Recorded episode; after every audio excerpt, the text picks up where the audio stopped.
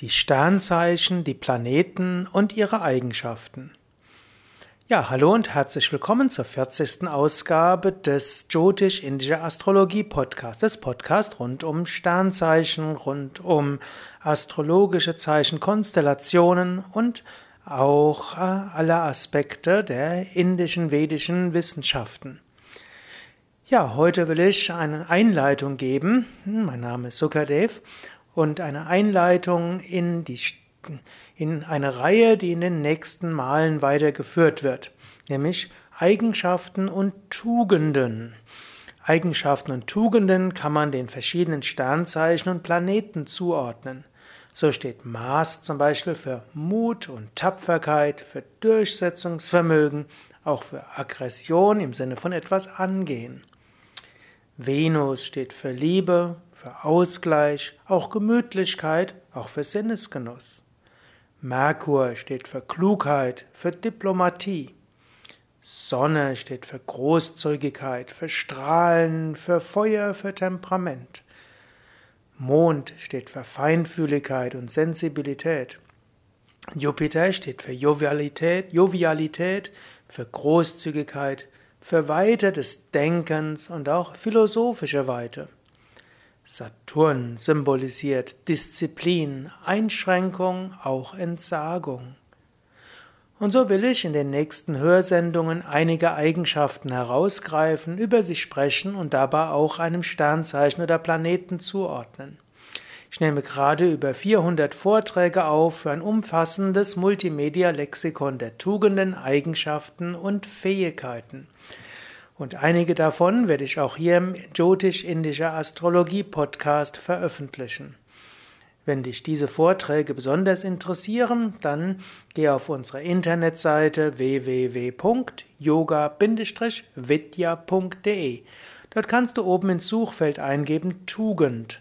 Und so findest du erstmal eine Übersichtsseite über die Tugenden und diese Tugenden werden dann auch veröffentlicht werden.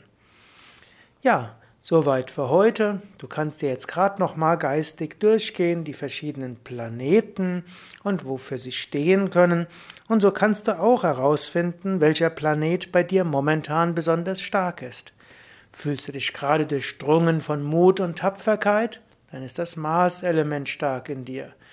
Bist du gerade so ein bisschen auf Gemütlichkeit und Sinnesgenuss äh, oder voller Liebe und suchst etwas Ausgleich, Harmonie, dann ist vielleicht Venus bei dir gerade stark.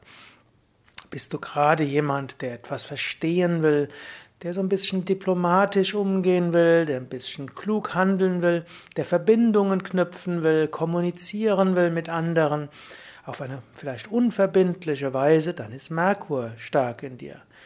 Willst du vielleicht gerade etwas im Mittelpunkt stehen und willst du gerade strahlen und brauchst etwas Lob und Anerkennung, dann ist vielleicht die Sonne gerade stark bei dir.